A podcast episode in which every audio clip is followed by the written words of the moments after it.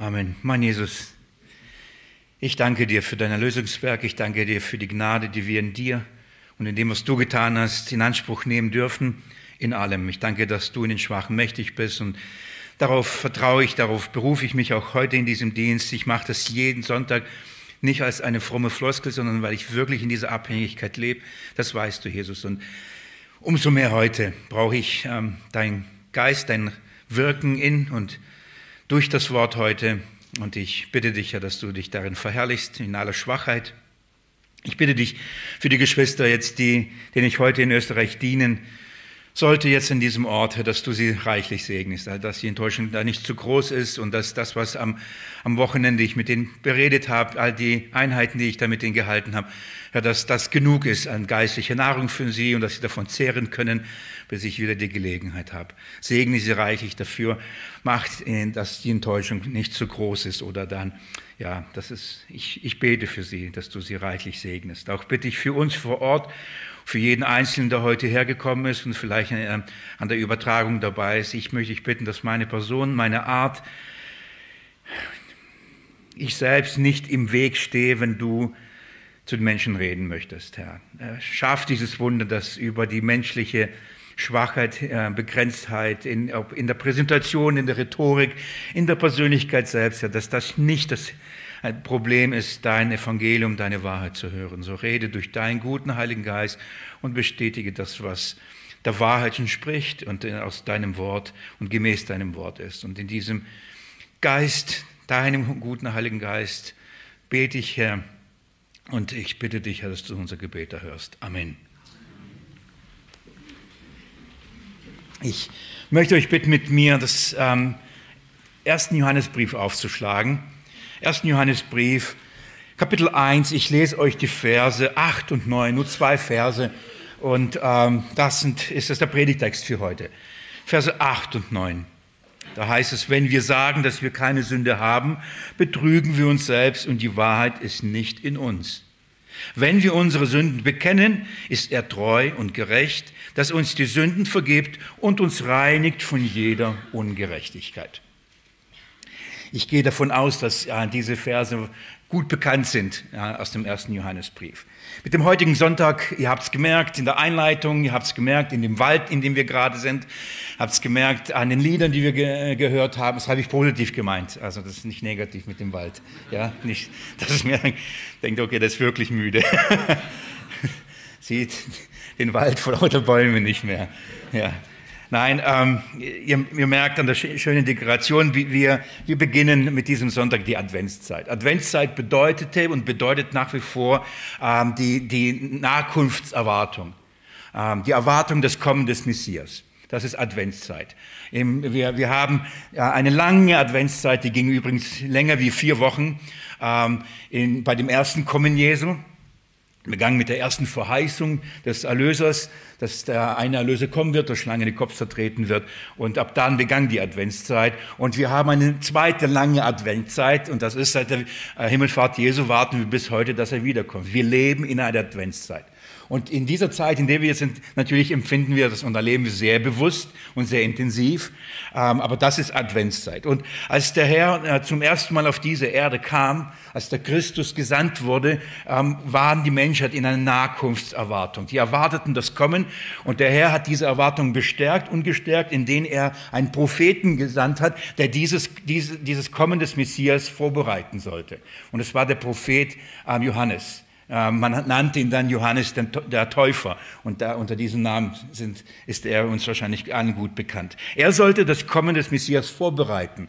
Ähm, und das, dieses, diese Vorbereitung und was diese Vorbereitung ist, hat wiederum ein anderer Prophet gesagt. Gott hat durch Jesaja ausgerichtet, dass bevor Jesus kommen wird auf diese Welt, um die Menschheit zu retten, ein Prophet kommen wird, ein Knecht kommen wird, ein Verkündiger kommen wird. Er wird das Kommen des Messias vorbereiten. Wenn ihr, wenn ihr mit mir kurz in Jesaja 40 geht, lese ich euch ganz kurz diese Verse vor, diese Vorankündigung ähm, der Vorbereitung des Kommen des Messias. Jesaja 40, ich lese die ersten fünf Verse. Da heißt es: Tröstet mein Volk, spricht euer Gott Redet zu dem Herzen Jerusalems und ruft ihm zu, dass sein Frondienst vollendet, dass seine Schuld abgetragen ist. Gute Nachricht. Es ist eine Botschaft zu den Herzen des Volkes Gottes. Gott spricht zu seinen Herzen und sagt, die Zeit ist reif und die Zeit ist erfüllt, dass ihr ähm, nicht mehr für eure Schuld und nicht mehr für eure Sünde bezahlen und das nicht mehr tragen müsst. Der Frondienst ist abgeleistet. Die Schuld wird bezahlt werden. Dann heißt weiter, denn es hat von der Hand des Herrn Doppeltes empfangen für all seine Sünden. Also die, die Zucht und die Last war schwer auf dem Volk.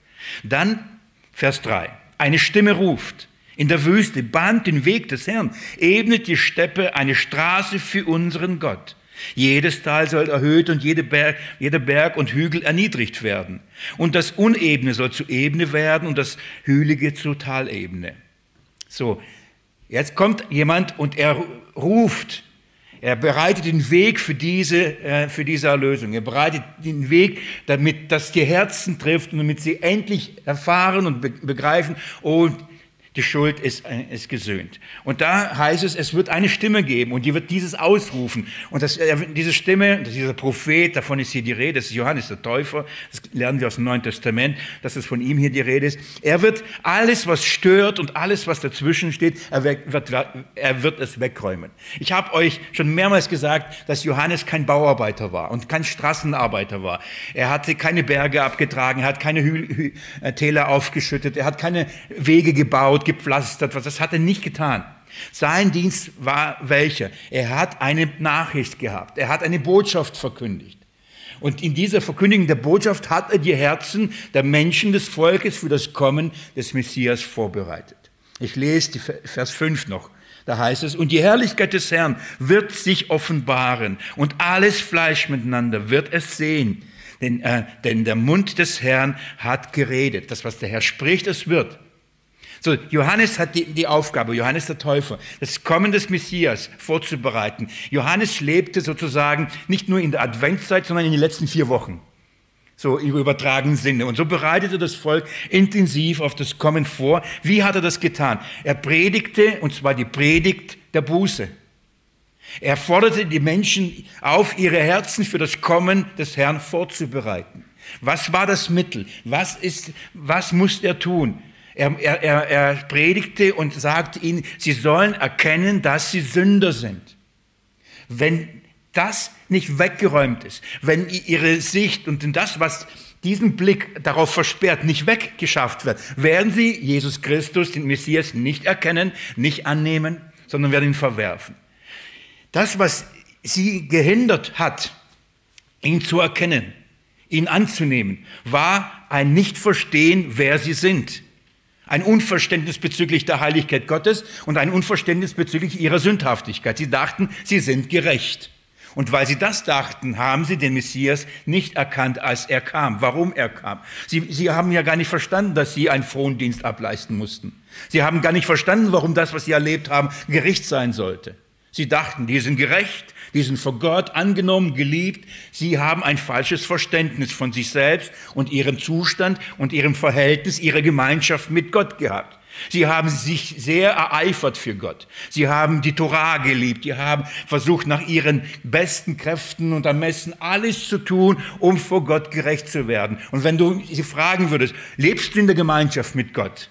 Was hätten sie gesagt? Ja, natürlich, mehr als jeder andere.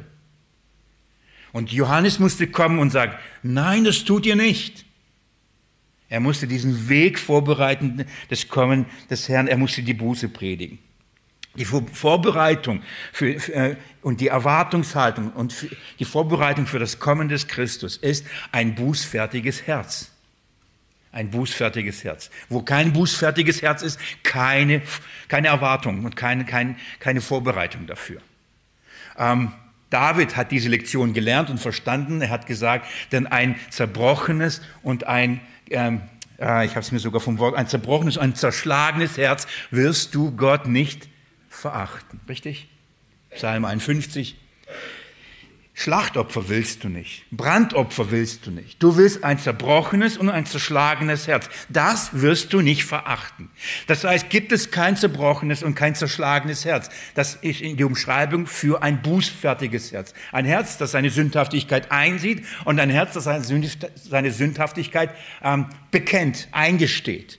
Wenn das nicht da ist, kein Erbarmen, keine Gnade, keine Rettung. Das ist die, die Aufgabe des äh, Johannes gewesen, des Propheten. Wir leben auch in einer Adventszeit. Wir haben auch eine lange äh, Adventszeit bis zum zweiten Kommen Jesu. Und wir leben gefühlt in den letzten vier Wochen. Das ist mein Eindruck. Ich weiß nicht, wie du das empfindest, aber das ist mein Eindruck. Von daher begehe ich diese Adventszeit und auch diese Weihnachtszeit mit diesem Verständnis. Ich warte und bin wirklich voller Vorfreude. Jesus kommt bald. Und genauso wie damals, so auch heute, müssen die Herzen für das Kommen des Christus vorbereitet sein. Alles, was stört, muss weggeräumt werden.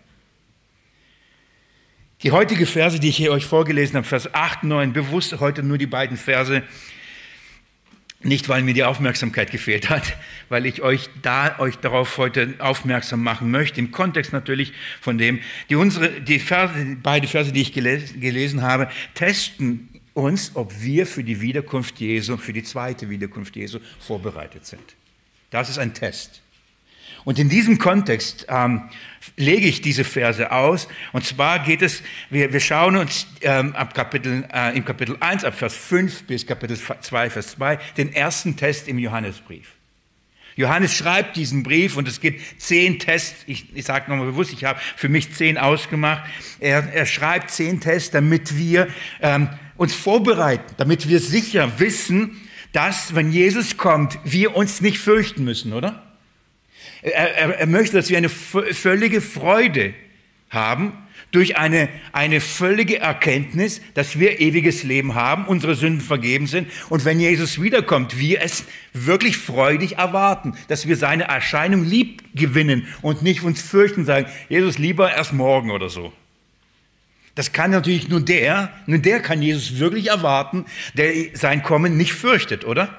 Und das ist die erste Frage. Fürchtest du sein Kommen? Wenn du sagst, ich fürchte ihn, dann kann es sein, dass du keine Klarheit über der Sündenvergebung hast. Das kann sein, dass du überhaupt keine Sündenerkenntnis hast. Wer keine Gewissheit der Vergebung der Sünden hat, keine Gewissheit hat, dass er wirklich ewiges Leben hat, bleiben, er wird nicht die Freude, er kann nicht sagen, freudig Welt, dein König kommt. Der kann das nicht aussprechen, weil er sich nicht freuen wird. Er muss aussprechen, fürchte dich Welt, dein König kommt. Aber wir haben freudig Welt, dein König kommt. Er kommt in Macht und Herrlichkeit, nicht mehr auf einem Esel, sondern einem weißen Pferd. Das heißt als Herrscher und Richter. So, die Frage ist, fürchten wir und freuen wir uns wirklich auf sein Kommen?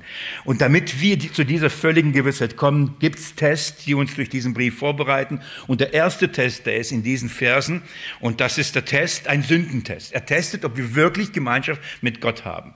Drei Dinge werden getestet. Haben wir wirklich eine Sündenerkenntnis? B. Haben wir wirklich ein Sündenbekenntnis? Und C. Haben wir wirklich ein Sündenverständnis? Denn das braucht um das vorbereitet zu sein für das Kommen des Messias. Das hat was mit unserem Herzen zu tun. Erkennen wir unsere Sünde? Bekennen wir unsere Sünde? Und verstehen wir unsere Sünde, wie wir damit umgehen?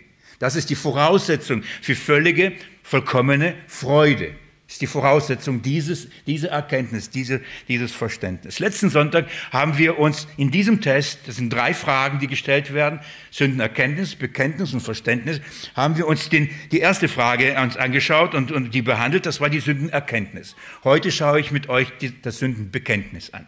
So, was meint äh, Johannes, wenn er sagt, ähm, haben wir das richtige Sündenbekenntnis? Was meint die Schrift diesbezüglich? Bei der ersten Frage ging es darum, Gemeinschaft mit Gott zu haben, bedeutet, im Licht zu leben. Im Licht zu leben bedeutet, in der Erkenntnis meiner Sünde zu leben. Das bedeutet, im Licht zu leben. Im Licht bedeutet nicht, ich habe keine Sünde. Ich sehe keine Sünde, ich habe keine Sünde. Das ist nicht ein Leben im Licht. Im Licht bedeutet, ich nahe mich Gott, ich bin in seiner Gemeinschaft. Und weil ich in sein Licht komme, offenbart er mir mein Wesen und ich erkenne, wer ich wirklich bin. Sündenerkenntnis, das ist der erste Schritt. Ich erkenne, ich bin ein Sünder. Also wenn jemand sagt, ich lebe mit Gott, ich habe Gemeinschaft mit Gott, aber empfindet kein Sünde, kein Sündenschuld, er, er, er sieht sich nicht falsch in seinem Leben verhalten, er lügt. Er kann nicht mit Gott Gemeinschaft haben und keine Sündenerkenntnis haben. Manchmal wundern wir uns, ich weiß nicht, ob du das, ich, manchmal wundere ich mich über Menschen, die sagen, sie sind Kinder Gottes und ich sehe Dinge, die sie tun und, und ich sehe, sie haben überhaupt kein Empfinden, dass es falsch ist. Und ich denke, wie kann das sein? Wie, wie, wie kannst du das nicht als Sünde äh, empfinden? Wenn jemand ins Licht kommt, wenn jemand in das Licht Gottes kommt, er wird die Dinge, die Gott als der heilige Gott hasst, er wird sie spüren, sehen und erleben. Das ist der erste Test. Das heißt, wenn du, wenn, wenn du wissen willst, lebe ich im Licht, dann musst du dich fragen, sehe ich mich als Sünder? Das ist der erste, die erste Frage, die in diesem Sündentest behandelt wird. Und wenn du sagst, ja doch, ich sehe mich als Sünder und eigentlich dürfte ich doch gar nicht mit Gott Gemeinschaft haben, dann bist du wirklich auf einem guten Weg. Noch nicht ganz durch, aber auf einem guten Weg. Denn das, das, das zweite kommt, und zwar nach dem Sünden erkennen. Das ist das erste, die erste Frage, die gestellt wird, wird jetzt die nächste Frage gestellt. Und das ist die Frage nach der Sünden, nach dem Sündenbekenntnis. Also nochmal, die erste Frage offenbart, dass, wenn jemand im Licht Gottes ist, er Sündenerkenntnis hat. Das heißt, ähm, die Gemeinschaft mit Gott schließt Sündenerkenntnis mit ein. Ich hoffe, ihr versteht, was ich damit meine. Wer mit Gott Gemeinschaft hat, er hat Sündenerkenntnis. Das ist, was Gemeinschaft mit Gott dann ausmacht. Zweitens, wer, zu der zweiten Frage, das ist Vers 8. Wenn wir sagen, dass wir keine Sünde haben und betrügen uns selbst, die Wahrheit ist nicht in uns. Die zweite Frage sagt, dass wer mit Gott Gemeinschaft hat, er hat ein Sündenbekenntnis. Das Gemeinschaft mit Gott schließt ein Sündenbekenntnis mit ein. Genauso wie es eine Sündenerkenntnis mit einschließt, schließt es auch ein Sündenbekenntnis ein. Wenn jemand sagt, ich lebe mit Gott, aber ist überhaupt nicht bereit oder, oder sieht seine Sünde nicht ein und ist nicht bereit, sie zu bekennen, der lebt nicht in der Gemeinschaft mit Gott.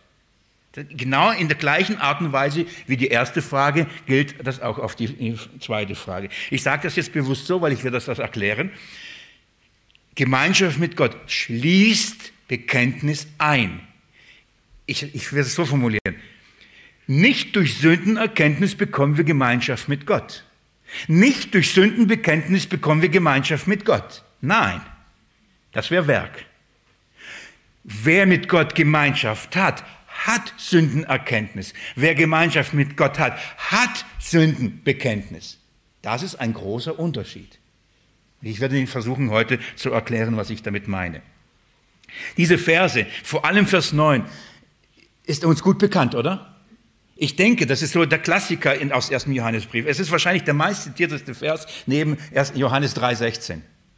Denn so sehr hat Gott die Welt geliebt. Das ist, wenn wir unsere Sünden bekennen, so ist er treu und gerecht und reinigt uns von unsere, all unserer Ungerechtigkeit. Ja, schön. Ich muss ehrlich sagen, ich zitiere ihn sehr oft. Oft in Gesprächen, oft in der Seelsorge, oft in der Predigt. Was bedeutet aber, und, und obwohl er so oft zitiert, obwohl dieser Vers auf ersten Blick eigentlich so einfach ist, oder? Ich weiß nicht, wenn ihr das, wenn ihr das gelesen habt, denkt oh, so kompliziert? Da brauchen wir jetzt eine gründliche Exegese. Versteht, verstehen wir, was da steht? Verstehen wir wirklich, was da steht? Und ich, ich, ich, ich möchte Rechenschaft äh, heute darüber geben, dass wir wirklich uns kurz Zeit, darüber, äh, Zeit nehmen und darüber nachdenken, was meint das? Denn ich möchte auch zeigen, dass dieser Vers auch richtig falsch verstanden wird. Und nicht nur falsch verstanden, auch falsch gebraucht und missbraucht wird. Warum? Darf ich euch ein paar Fragen stellen? Euch ein bisschen bemühen, damit ihr heute mit mir denkt und mir dieses Denken ein bisschen abnimmt. Ein paar Fragen dazu. Was ist die Grundlage für die Vergebung unserer Sünden? Auf welcher Grundlage wird uns Sündenvergebung zuteil? Ist es etwas, was wir tun oder ist es etwas, was Gott getan hat und noch tut? Was würdet ihr sagen? Die Antwort ist ziemlich klar, oder? Ich hoffe. Ich, ich gehe von, davon aus, dass ihr so mündig genug seid, dass das offensichtlich ist, dass es nicht das ist, was wir tun, sondern das ist das, was Jesus, Gott in seinem Sohn getan hat, oder? Ist, sind wir soweit klar? Das heißt, es ist sein Werk und nicht unser Werk, oder? Das ist die Grundlage für die Vergebung unserer Sünden. Gibt es irgendwas, gibt es ein Werk, gibt es etwas, was du und ich tun müssen, um die Reinigung Sünden zu bekommen? Nein? Richtig, übrigens. Keine Angst. Richtig. Und obwohl wir das alles wissen, nehmen wir diesen Vers und sagen, wenn wir unsere Sünden bekennen, so ist er treu und gerecht und vergibt uns unsere Schuld. Sagen, wenn du deine Sünden bekennst, dann kriegst du Sündenvergebung. Bekennst du deine Schuld nicht, kriegst du keine Sündenvergebung. Was muss man dann tun, um Sündenvergebung zu bekommen? Oh, Sünden bekennen. Ja, dann ist ja ein Werk. Wer keine Sünden bekennt, wir können nicht sagen, es gibt nichts, was wir tun können, alles tut Gott, und dann aber in unserer Praxis sagen, hey, aber wenn du Sünde nicht bekennst, gehst du verloren. Oh, vielleicht habe ich noch ein paar Sünden, die habe ich noch nicht bekannt. Hm, gehst du verloren. Also musst du schön regelmäßig immer Sünden bekennen. Und je nach unserer kirchlichen, gemeindlichen ähm, Kontext, unser Kontext, Hintergrund, entweder geht man in die Beichte oder man geht in die Seelsorge oder, oder, oder, oder. Man muss nur fleißig seine Sünden bekennen. Denn es kann sein, dass es ja Sünden gibt, die ich nicht bekannt habe. Und dann komme ich vor das Gericht Gottes. Oh, und es gibt Sünden, die wurden nicht bekannt. Und dann gehe ich verloren, weil die wurden ja nicht gereinigt, weil die wurden ja nicht vergeben, weil es heißt ja, was heißt? Wenn wir unsere Sünden bekennen, so ist er treu und gerecht, oder? Was ist die Bedingung nach diesem Wortlaut für Vergebung der Sünden? Das Bekennen. Dann ist es ja doch etwas, was ich tun muss, oder? Wie können wir dann sagen, wir müssen nichts tun? So, entweder haben wir ein falsches Verständnis von der Erlösung oder wir haben ein falsches Verständnis, was Johannes hier sagt und nehmen das gebrauchen das, aber das sagt der Text gar nicht. So was denkt ihr, was ist richtig? Was ist Evangelium? Gibt es doch etwas, was wir beitragen? Oder haben wir einfach diesen Text nicht verstanden? Ich gehe vom Zweiteren aus. Was bedeutet das? Nur nebenbei, wenn ihr äh, gerade ähm, habe ich meine Bibel gelesen, meine Lieblingsbibel, ihr kennt welche, und ich habe ein Wörtchen nicht gelesen, das vielleicht bei vielen von euch Luther oder Schlachter also wahrscheinlich drin steht wenn wir unsere Sünden bekennen, dann habe ich gelesen, ist er treu und gerecht? Und ich habe nicht gelesen, so ist er treu und gerecht. Das so ist nicht in dem Urtext, das ist, steht nicht in dem Text, sondern ist in den Übersetzungen hinzugefügt worden. Das macht einen Bedingungssatz. Wenn, dann. Wenn, so. Das ist aber nicht, was diese Stelle sagt. Das ist nicht, was Johannes hier lehrt. Das ist nicht Evangelium. Was sagt das? Was meint Johannes hier? Was ist die Aussage?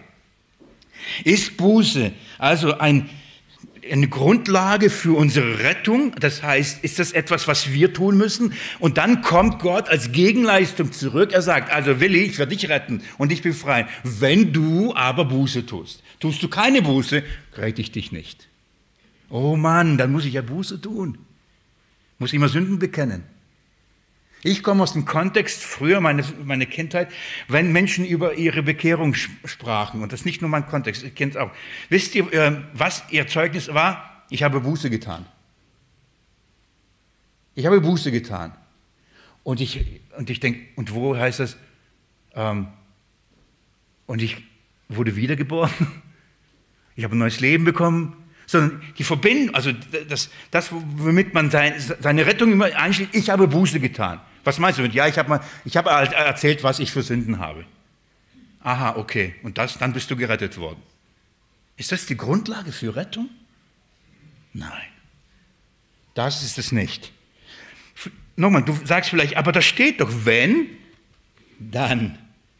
Und ich meine, das steht hier nicht. Und ich möchte euch versuchen aufzuzeigen, was hier da steht. Ich will noch ein, zwei Fragen stellen. Viele Fragen heute, gell? aber ich möchte, dass ihr da vorbereitet seid, damit wir den Inhalt heben können, damit ihr wisst, warum muss man den, äh, die, diese zwei Verse wirklich nochmal genau anschauen. Wer schenkt Licht und Verständnis für deine und meine Sündhaftigkeit? Wie kommt ein Mensch dazu, dass er sagt, oh, ich bin ja ein Sünder? Macht es ein Mensch? Kann ein Mensch seine Sündhaftigkeit erkennen? Das ist doch das Werk Gottes an jedem einzelnen Menschen, oder? Denn 2. Korinther Kapitel 4, das erklärt Paulus. Ähm, wer erkennt das Evangelium nicht? Bei dem, der Gott dieser Finsternis ihr Sinn verblendet hat. Und wer erkennt das Evangelium? Bei dem Gott der Herrlichkeit in die Finsternis sprach, es werde Licht. Wenn Gott dieses Licht nicht gibt, wird niemand seine Sündhaftigkeit erkennen. Wer schenkt also Sündenerkenntnis? Gott. Wer schenkt Sündenbekenntnis? Wir. Ja, das müssen wir machen. Das ändert sich nicht. Deswegen habe ich vorhin gesagt, wer im Licht ist, hat Sündenerkenntnis. Warum? Weil das das Licht mit ihm macht. Wer im Licht ist, hat Sündenbekenntnis, weil das das Licht mit ihm macht.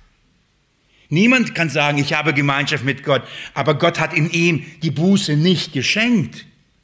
Dann ist er nicht im Licht. Vielleicht auf dem Weg dahin, Wer stellt denn einen ins Licht? Wir? Nee, das ist das Werk, das Gnadenwerk Gottes an jedem einzelnen Menschen. Darf ich euch kurz bitten, Apostelgeschichte aufzuschlagen? Apostelgeschichte 11.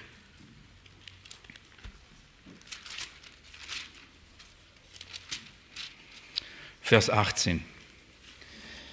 Petrus rechtfertigt seinen Besuch bei den Heiden. Er rechtfertigt, dass er sie getauft hat. Die Gemeinde in Jerusalem, die denkt, das sind doch Heiden, die sind unreine, darfst du doch nicht. Nein, Petrus erklärt es ihnen und sagt, was Gott an ihnen getan hat. Und jetzt schaut mal, was dann die Reaktion von dieser Gemeinde in Jerusalem ist. Was haben sie dann verstanden, was da passiert ist? Ähm, Vers 18.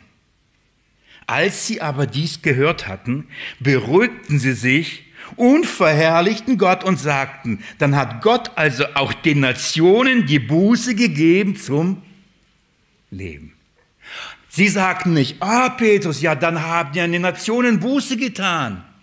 Ja, dann ist alles okay. Sie sagten, dann hat Gott ihnen die Buße gegeben. Wer schenkt, dass ein Mensch seine Sünden nicht nur einsieht, sondern auch sie bekennt? Gott. Wenn er dieses Werk an dem Herzen des Menschen nicht tut, wird das nicht passieren. Denn niemand will seine Sünden bekennen. Entweder, selbst wenn man sie erkennt, dann ist es einem peinlich. Ja, was werden sie über mich denken? Was werde ich, ich, es ist einem peinlich. Man will sich immer besser darstellen, als man ist. Wer gibt schon zu, dass er ein Sünder ist? Wer macht's gerne? Niemand. Nur der, der durch den Geist Gottes getrieben ist und er kann nichts mehr für sich behalten. Derjenige, der sich wirklich im Licht Gottes stellt vom, und, oder im Licht Gottes gestellt ist und von diesem Licht so überführt, dass er nur eins machen kann, sagen, ja, das stimmt. Das ist das Werk Gottes an den Menschen. Mit diesen Fragen gucken wir uns diese Verse an. Mit diesen herausfordernden Fragen, wie verstehen wir also, was Johannes sagt, gehen wir durch diesen, diese, diese Verse durch. Wie bei, dem erst, bei der ersten Frage, ein Teil des ersten Tests. Ich hoffe, es ist nicht verwirrend für euch, wenn ich sage, ein erster Test und dann haben wir so drei Fragen. Wir sind bei der zweiten Frage. Die ist gleich aufgebaut. Es gibt zuerst eine, eine, eine, einen Anspruch, einen unberechtigten Anspruch. Da gibt es jemanden, der, der macht einen, gibt einen Anspruch und dann zeigt sich dann eine Realität, die nicht berechtigte oder eine nicht bestätigende Wirklichkeit. Also das entspricht einfach nicht der Realität. Und dann die Folgen, die sich daraus ergeben. Also in der gleichen Weise wie in der letzten Predigt, auch hier gehe ich mit euch das durch und wir gucken jetzt erstmal Vers 8 an und dann kommen wir zu Vers 9. Wenn wir sagen, das ist der Anspruch, wenn jemand behauptet, wenn jemand das für sich in Anspruch nimmt, das ist die Aussage. Nicht kompliziert, verständlich, oder? Wenn jemand behauptet, er ist ein Kind Gottes, Wenn jemand behauptet, er kennt Gott, wenn jemand behauptet, er glaubt an ihn, wenn jemand behauptet, er lebt mit ihm, hat Gemeinschaft mit ihm. Ich sage es noch einmal, wenn jemand behauptet, dass er teilhaftig seiner göttlichen Natur geworden ist, wiedergeboren ist, wenn jemand diesen Anspruch hat, jetzt könnt ihr, könnt ihr euch selbst prüfen, habt ihr diesen Anspruch, ja oder nein? Oh, ich hoffe, dass ihr ihn habt. Und dann ist die Frage, ist das, entspricht das der Wirklichkeit, ja oder nein? Das ist die entscheidende Frage. Den Anspruch haben viele, hat vielleicht sogar jeder in diesem Raum. Und ich wage mich so, so weit, mich aus dem Fenster zu lehnen, dass aber nicht jeder diesem Anspruch gerecht wird. Dass das nicht mit der Wirklichkeit übereinstimmt. Nicht nur, man, man ist nicht dadurch automatisch ein Kind Gottes, nur weil man sagt, ich glaube an Gott. Das ist es nicht. Es ist erstaunlich, wie, was, was mit diesem Anspruch gemacht wird und was, was da ein Anspruch herrscht. Zum Beispiel gibt es ähm, sogenannte Kinder Gottes, die, nehmen, die haben diesen Anspruch, die, die behaupten, dass ähm, sie einen Zustand erreichen können einer absoluten Sündlosigkeit. Es gibt, und das gab vor allem um, ähm, ähm um die Zeit der großen Erweckung ähm, und der Entstehung des Methodismus. Kennt ihr den Methodismus? Ähm, die, die, die starken Führer des Methodismus, John Wesley und Charles Wesley. Wir kennen wahrscheinlich, vielleicht, wer das nicht, die Namen kennt, er kennt wahrscheinlich viele Lieder äh, aus dieser Zeit, aber äh, ohne es zu wissen. Aber diese beiden äh, Brüder, die waren mitverantwortlich für den, den Methodismus und sie lehrten ganz stark, diese beiden Brüder, die Vollkommenheit eines Christen, das heißt die Sündlosigkeit eines Christen. Wer ein Christ ist, er kann sagen, ich sündige nicht mehr, ich habe keine Sünde mehr. Und es gab einen, der eigentliche Begründer der Methodisten, und der wurde einfach rausgeschmissen, mehr oder weniger. Das ist ähm, John äh, Whitfield, mein Vorbild.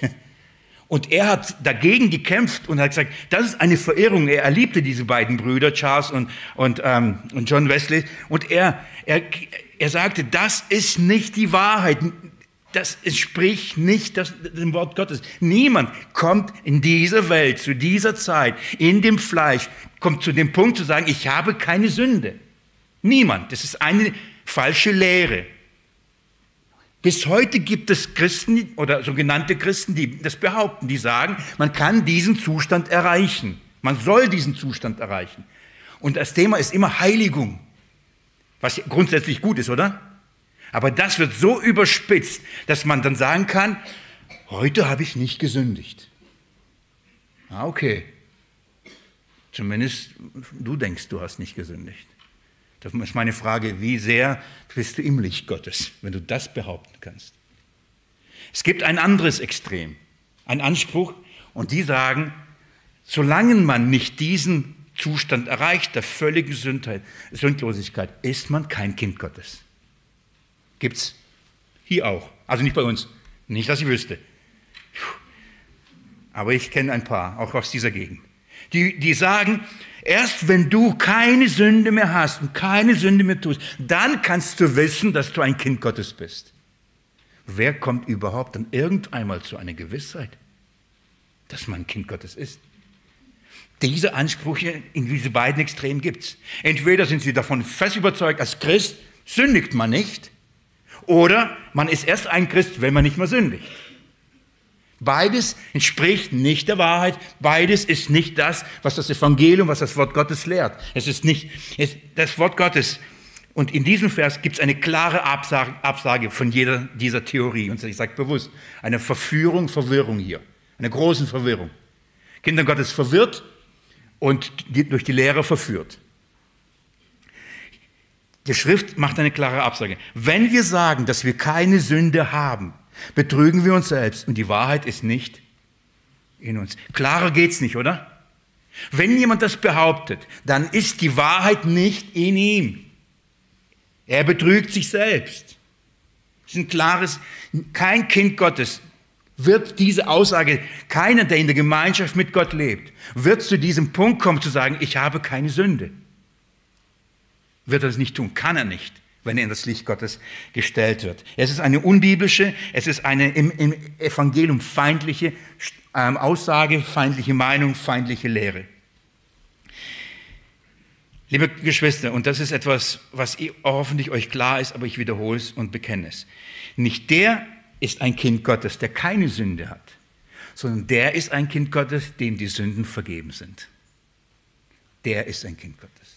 Darauf kommt es an. Dem, der ist ein Kind Gottes, der seine Sünden einsieht, seine Sünden bekennt. Der ist ein Kind Gottes. Und nicht der sagt, ich habe keine Sünde. So, wir haben auf der einen Seite Menschen, die mit Gott nichts zu tun haben. Natürlich sehen sie keine Sünde, aber wir haben sogenannte, und davon reden wir, wenn jemand sagt, ich habe Gemeinschaft, das heißt, er sagt, er, er, er, er glaubt, dass die Welt keine Sündenerkenntnis hat, ist verständlich, oder? Aber hier redet einer, der sagt, ich kenne Gott. Und dann sagt, ich habe keine Sünde. Er redet hier nicht von Sünden erstmal, sondern keine Sünde. Was heißt, ich bin von der Natur rein.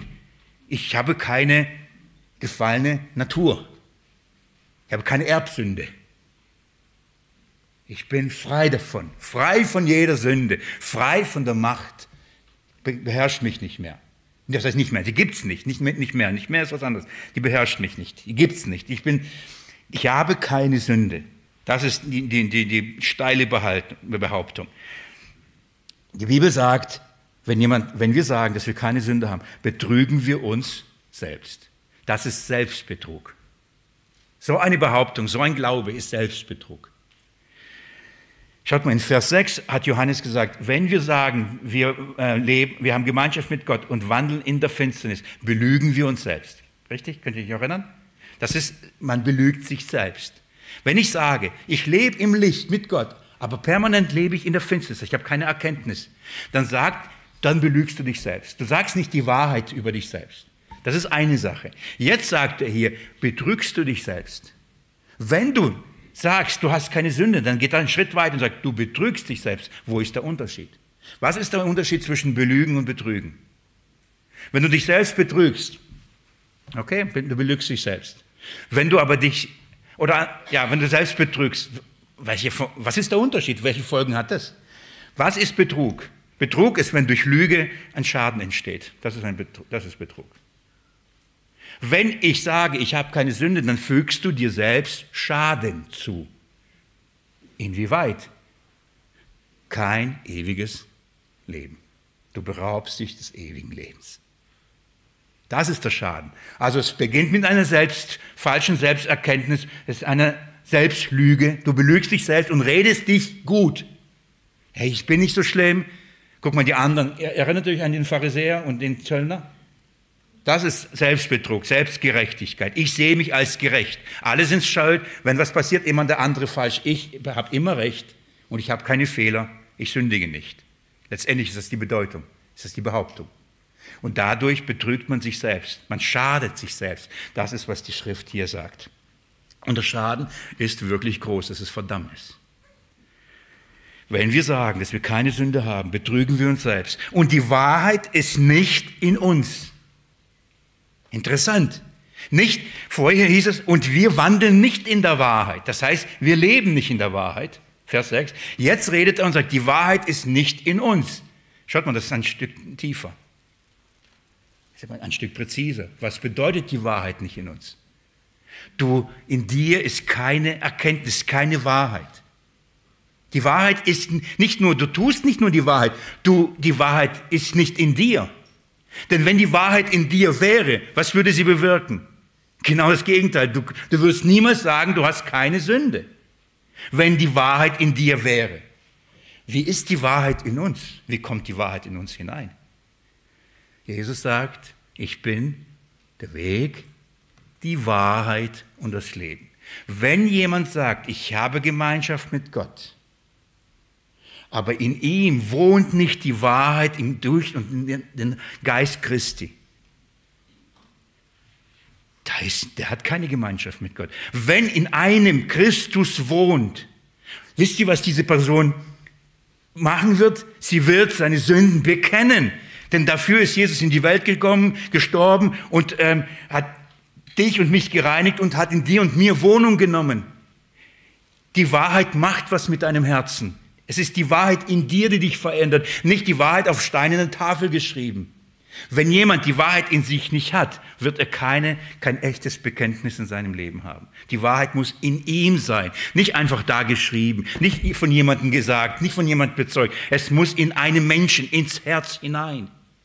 Es muss im Herzen sein. Das ist ein Werk am jeden, am Herzen des Menschen. Das heißt, er hat Jesus nicht, oder? Wenn jemand die Wahrheit nicht hat, dann hat Jesus nicht. Wer den Sohn hat, hat das Leben, haben wir gelernt, oder? Wer den Sohn nicht hat, hat das Leben nicht. Wer die Wahrheit nicht hat, hat das Leben nicht. Wer die Wahrheit hat, hat das Leben. Was ist die Wahrheit? Du bist ein Sünder, ich bin ein Sünder. Wer diese Wahrheit hat, hat das Leben. Bisschen paradox, gell? Nicht wer sagt, die Wahrheit hat, ich habe keine Sünde, hat das Leben. Nein, wer die Wahrheit hat, ich bin ein verdorbener Mensch durch und durch, der hat das Leben. Das ist, was die Schrift sagt. Das ist negativ. Kommen wir zum Positiven. Vers 9. Vers 9, da heißt es, wenn wir unsere Sünden bekennen, ist er treu und gerecht. Nicht so ist er treu und gerecht. Ist er treu? Warum der Unterschied? Und was ist der Unterschied? Ich versuche es zu erklären. Ist er treu und gerecht, dass er uns die Sünden vergibt und uns reinigt von jeder Ungerechtigkeit? Auch das haben wir schon vorher gelesen.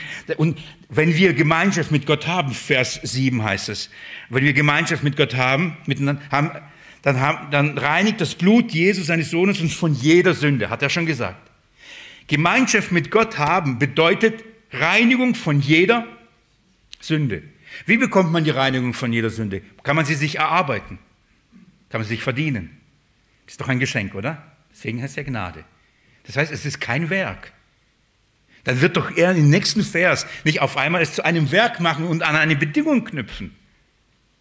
Das ist doch keine saubere biblische Arbeit. Wenn ich das einfach auseinander... Oh, jetzt seid ihr wach. Ich auch. Man, kann das, man darf das nicht aus, aus dem Zusammenhang reißen und auf einmal da etwas aufbauen und, und sich darauf stützen und sagen, ihr müsst zu Beichte gehen. Wenn du nicht zu Beichte gehst, gehst du verloren. Also bevor irgendwas ist, muss man immer vorher beichten. Weil es kann ja sein, dann gehe ich in einen äh, Skiurlaub und dann lieber vorher beichten, weil wenn ich dann sterbe, dann, dann habe ich ja vorher meine Sünden bekannt. Wenn ich sie nicht bekannt habe, dann, wenn ich eine Motorradtour mache, vorher beichten. Wenn ich irgendwas Gefährliches mache, vorher beichten. Wenn ich irgendjemand zum Essen eingeladen bin, vorher beichten. Kann ja nie wissen, ja. wo man hingeht. Ist das, was der Text sagt, knüpft es eine Bedingung? Nein, das kann es nicht sein. Hier haben wir einen gerechtfertigten Anspruch. Während in Vers 6 haben wir einen ungerechtfertigten. Hier haben wir einen gerechtfertigten äh, ähm, Anspruch und das ist Sündenbekenntnis. Sündenbekenntnis. Der die Sünden nicht verheimlicht, der die Sünden nicht schönredet, der sich selbst dann nicht belügt und damit selbst nicht betrügt, sondern seine Sünden annimmt, akzeptiert und ähm, sich drunter stellt, der ist der, der mit Gott Gemeinschaft hat. Wer ein Ja zu dem Urteil Gottes über sein Leben und über seine Sünde hat im Herzen, der hat Gemeinschaft mit Gott. Was ist dieses Sündenbekenntnis? Dieses Wenn ist nicht ein Bedingungssatz, wenn, dann. Es, es geht hier vielmehr um Folgendes. Ähm, wenn jemand Sünden bekennt, dann ist offensichtlich, dass er ein Kind Gottes ist. Das ist, was er sagt. Dann hat er offensichtlich was? Die Reinigung von all seiner Sünden. Weil ein Kind Gottes ist. Weil Gott treu und gerecht ist. Hier ist nicht, wenn du bekommst, Sünde bekennst, dann wirst du gereinigt. Wenn du in Christus bist, wenn die Wahrheit in dir wohnt, dann wirst du Sünden bekennen. Du wirst sie nicht bagatellisieren, Du wirst sie nicht, nicht schönreden und vor allem du wirst sie nicht ähm, leugnen. Das wirst du nicht tun. Wenn wir unsere Sünden bekennen, dann sind wir in der Gemeinschaft mit Gott. Das ist ein Test. Das ist kein, was musst du tun, um Sündenvergebung zu bekommen. Das lesen wir im Johannesevangelium. Das ist ein Test. Woher weiß ich, dass ich ein Kind Gottes bin? Ich bekenne meine Sünden. Das ist ein Test. Bekennst du deine Sünden? Wenn ja, dann bist du ein Kind Gottes. Wenn nein, bist du kein Kind Gottes. Ein Kind Gottes bekennt seine Sünden. Dieses Wenn hier, ähm, oder andersrum, dieses Also oder so, wird, so ist der Treue gerecht, steht hier nicht, weil das nicht aneinander geknüpft ist. Wisst ihr, an was deine, deine Vergebung, deine Sünden geknüpft ist? An die Treue und die Gerechtigkeit Gottes. Daran ist deine Vergebung der Sünden geknüpft. Also, er ist treu und gerecht und vergibt dir alle deine Sünden und reinigt. Warum? Wem ist er treu und gerecht? Wem? Dir? Ist er mir gegenüber treu und gerecht, weil ich meine Sünden bekenne? Ja, Willi, weil du bekannt hast, dann muss ich ja treu sein. Wem ist er gegenüber treu? Seinem Bund, seinem Sohn, sich selbst, denn er kann nicht lügen. Wenn Gott sagt, ich habe all deine Schuld in Jesus Christus getilgt, für all deine Sünden ist mein Sohn gestorben. Das Blut meines Sohnes bedeckt all deine Unreinheiten. Ich sichere dir diese Rettung zu. Und für die alte Schuld ist mein Sohn gestorben. Wird der Herr, der ewige Richter, der gerechte Gott, dich für irgendeine Sünde anklagen? Ist das gerecht? Wenn, nehmen wir mal an, Jan hat gesündigt, könnte sein, ja, vielleicht sogar heute schon. Ja. Ich, ich tue es gerade wahrscheinlich, weil ich dich bei Namen genannt habe. So, und ich sage, Jan, ich nehme alles auf mich, die Schuld ist vergeben. Ich gehe morgen und sage, oh, was hast du gestern da getan und gemacht? Ist das gerecht? Oder ich, wenn der Preis bezahlt ist, wenn Gott den Höchstpreis bezahlt ist, er wäre doch ungerecht, wenn er später von dir das wieder einfordert und sagt, ja, aber, hm, hm, hm, aber trotzdem. Das wird er doch nicht machen. Das wird doch kein gerechter Gott, oder? Weil er gerecht ist, vergibt dir deine Schuld. Nicht, weil du Buße oder so gut bist oder so viel geweint hast. Nein, weil er gerecht ist. Was ist Buße nochmal? Wir kennen das griechische Wort mit der Neue. Ein lieber Bruder hat mich neulich daran erinnert, dass ich das nicht vergesse zu sagen. Also nicht das griechische Wort, sondern die Bedeutung, mit der Neue heißt es ja Umdenken, Sinnesänderung. Wer von euch kann euer Sinn ändern? Lasst euer Sinn ändern, Römer 12. Niemand kann sein Denken ändern. Das macht Gott an uns. Das ist Buße. Wenn Gott Buße schenkt, dann ändert er dein Denken. Ändert dein Verständnis. Er lässt dich Dinge erkennen, wer er ist, wie du bist. Das ist ein Werk Gottes in deiner Gnade an dir selbst. Es wirkte durch seinen Geist. Wir haben in der Einleitung, oder ich habe das kurz erwähnt, heißt es, wenn wir unsere Sünden bekennen. Was ist dieses Wort bekennen? Wer weiß es noch? Das griechische Wort, das hier verwendet ist, homologeo. Hat, hat das jemand sich gemerkt? Wenn ja, dann Hut ab. Ich habe es mir nicht gemerkt, muss nochmal nachlesen. Homologeo. Homo von gleich, gleichartig. Logeo von Reden sprechen. Das gleiche Reden, das gleiche Sagen, das gleiche Sprechen. Was ist dieses Bekenntnis? Liebe Geschwister, ich möchte vor, das Bekenntnis ist erstmal, erstmal, was es auf jeden Fall ist. Es ist, wenn ich in das Licht Gottes komme und Gott sagt, schau mal, Willi, so bist du und ich sehe, und sehe all meine Sünden. Und ich sage, Gott, du hast recht. Das ist Bekenntnis. Bekenntnis ist nicht, wenn ich zu irgendjemandem hingehe und beichte. Bekenntnis ist nicht, wenn ich zu einem Seelsorger gehe und sage, ich, ich habe gesündigt. Ja, welche sind wieder nach Hause. Ah ja, ich habe ja bekannt. Das ist nicht Bekenntnis. Ja, äh, Vater, vergib mir denn ja, dreimal Rosenkranz beten ist auch gut. Das ist keine Vergebung, das ist kein Bekennen. Bekennen ist nicht einfach, ich sage, ich habe gesündigt. Wisst ihr, wie viele Menschen genau das tun? Die sagen einfach, ja, ich habe gesündigt. Ja, wenn das das Mittel zur Reinigung, dann sage ich es doch einfach, ich habe gesündigt. Ja, was? Ja, so, gesündigt. Bestimmt erst gesündigt. so mal pauschal. Da bin ich ja safe, bin ich gereinigt, vergeben. Wahre, wahre Buße beginnt, indem ich wirklich erkenne, was Sünde ist und ich in meinem Herzen zu Gott sage, du hast recht. Das ist Bekenntnis. Es ist ein, eine Herzensangelegenheit. Wenn ich meine Sünden bekenne, steht nicht, indem ich zu dem Pastor gehe, indem ich bei der Evangelisation nach vorne komme, indem ich irgendwas, das steht nicht da. Indem ich monatlich oder wöchentlich zu meinem Seelsorger laufe.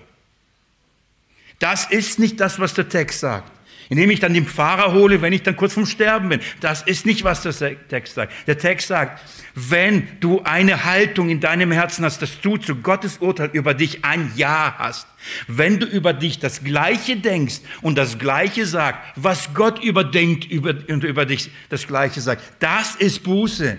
Das ist Bekenntnis. Wenn wir das Gleiche über die Sünde und über uns sagen,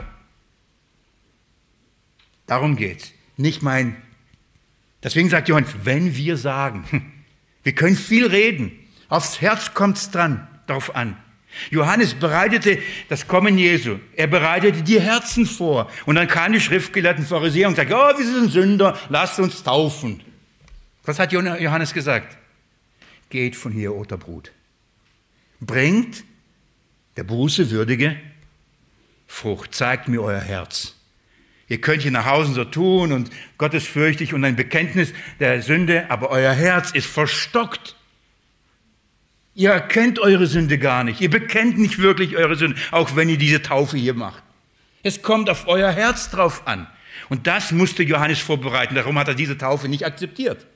Weil die Wassertaufe war keine Reinigung. Es war nur ein, ein, ein, eine Illustration. Sie waren im Herzen nicht bereit, das Urteil Gottes über sich anzunehmen. Bekenntnis bedeutet, ich nehme das Urteil Gottes an. Muss ich das immer laut sagen? Wird dadurch das in Kraft treten? Geschieht dadurch erst die Vergebung? Nein.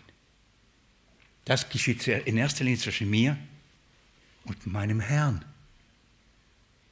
Ich bin mir sicher, aber wenn das echt ist, wird dieses Kind Gottes das nicht lange für sich behalten. Er wird hingehen und sagen, Alfred, weißt du was, ich bin ein Sünder.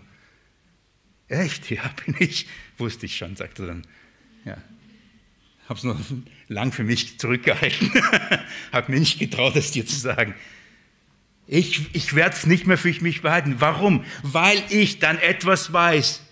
Er ist treu, er ist gerecht und er reinigt mich von jeder Sünde. Darum werde ich das in Anspruch nehmen und gern bekennen, weil ich weiß, er, ich bin ein Sünder, ja, aber wisst ihr was? Ich bin ein gerechtfertigter Sünder. Ich bin ein gereinigter Sünder.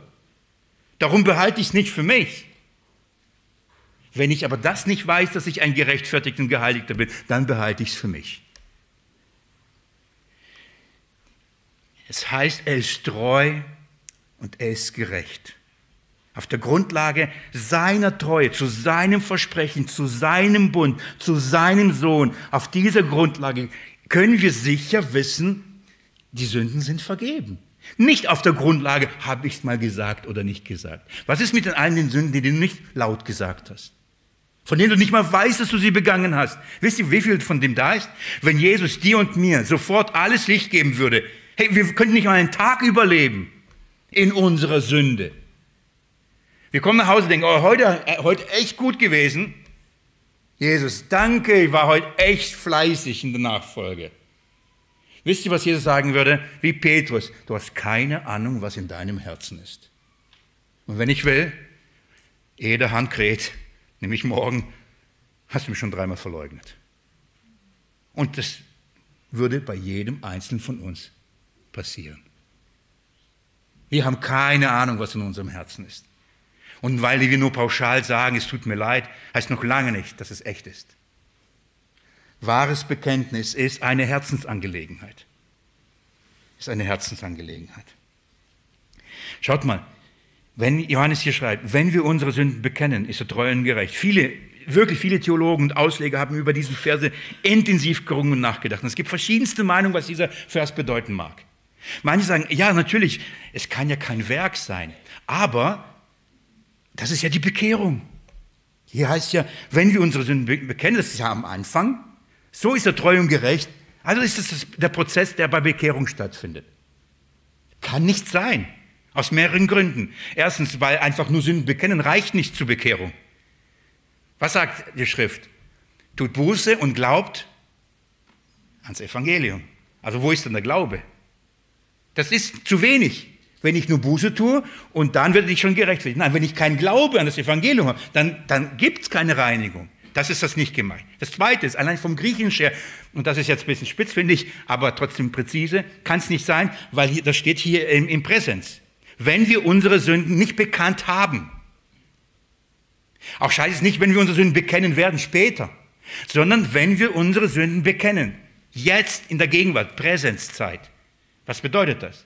Das heißt, wenn du ständig in dieser Haltung lebst. In welcher Haltung? Jeden Tag immer zu jemandem rennen und sagen, ich habe gesündigt, ich habe gesündigt? Nein.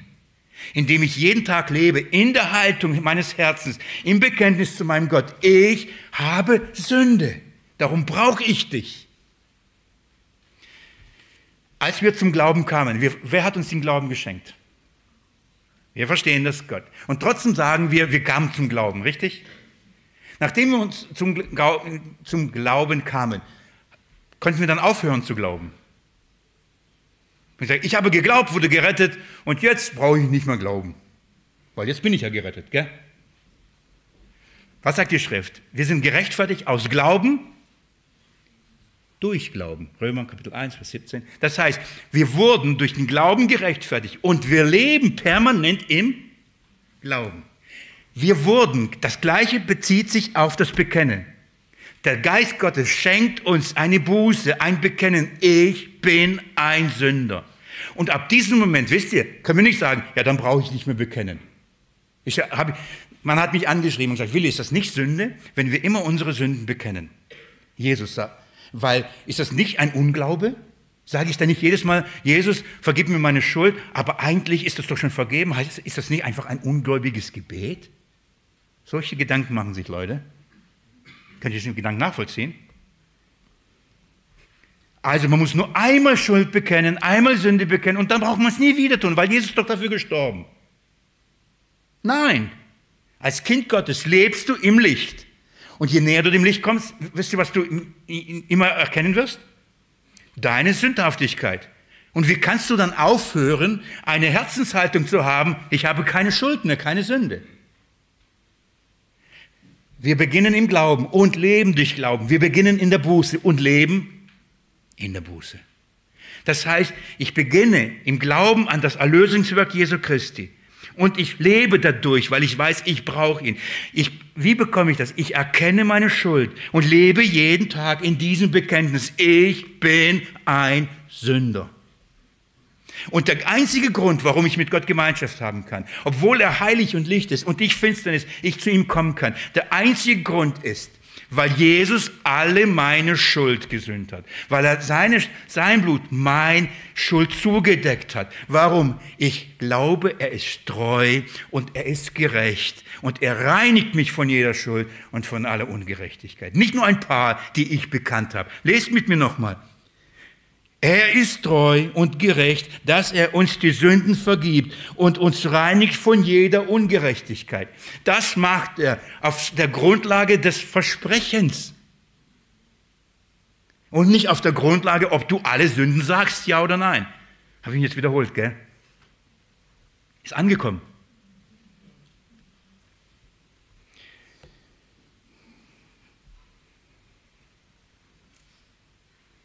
Wir haben das, die Verheißung in Jeremia 31, 24, ich werde ihre Missetat vergeben. Und ich werde ihre Sünde nicht mehr gedenken. Ist das ein Versprechen? Lügt, kann Gott lügen? Dann wäre er nicht mehr Licht, oder? Wenn er sagt, ich werde ihre Sünden nicht mehr gedenken, das ist ein Versprechen. Er ist treu gerecht, was er uns versprochen hat, damit können wir rechnen. Warum sage ich das? Warum schreibt Johannes? Was ist das Ziel von diesem Brief? Völlige Gewissheit. Was ist unser Problem? Wir erleben Sünde und was mangelt uns dann? Gewissheit, weil wir denken, oh nein, ich kann doch nicht gerettet sein, weil ich doch Sünden habe, oder? Mein Freund, genau deswegen, das ist die Voraussetzung für Gewissheit. Wenn du sagst, ich habe keine Sünde, dann kannst du keine Gewissheit haben. Die Voraussetzung für Gewissheit ist erstmal, ich erkenne, ich bin ein Sünder, ich bekenne, ich bin ein Sünder. Und ich glaube, mir ist vergeben in Jesus Christus. Das ist meine Gewissheit. Dann habe ich den Sohn. Ich will andersrum sagen, wer das jetzt bejahen kann in seinem Herzen, ich würde so gerne in euer Herzen jetzt hineinschauen. Als Pastor, ich, dann wüsste ich, wo ich nochmal nacharbeiten müsste. Wer das, wer das aber im Herzen hat, weißt du, was ich dir zusprechen kann von der Schrift? Dann ist die Wahrheit in dir. Und wenn die Wahrheit in dir ist, dann ist Christus in dir. Und wenn du Christus hast und Christus in dir ist, hast du ewiges Leben. Darum geht's. Das ist, was Johannes und er testet. Der erste Test war also, hast du erkannt, dass du ein Sünder bist? Der zweite Test sagt, stimmst du mit Gott überein über diese Erkenntnis? Sagst du, ja Gott, du hast recht? Das ist Sündenbekenntnis. Aber damit ist noch nicht fertig. Es geht ja noch weiter. Ich schließe mit einem Beispiel. Ich schließe mit einem Beispiel. Geht mit mir ins Johannesevangelium. Ich gucke, ob ich mit dem Beispiel schließe oder. Ihr wisst nicht, wie oft ich dann lüge schon, gell? Ich sage mal so ein paar Minuten, dann sind es halbe Stunde. Ich sage noch eine Stelle, mach zwei. Oh, hätte ich das Blut Jesu Christi nicht. Wäre nicht gut für mich.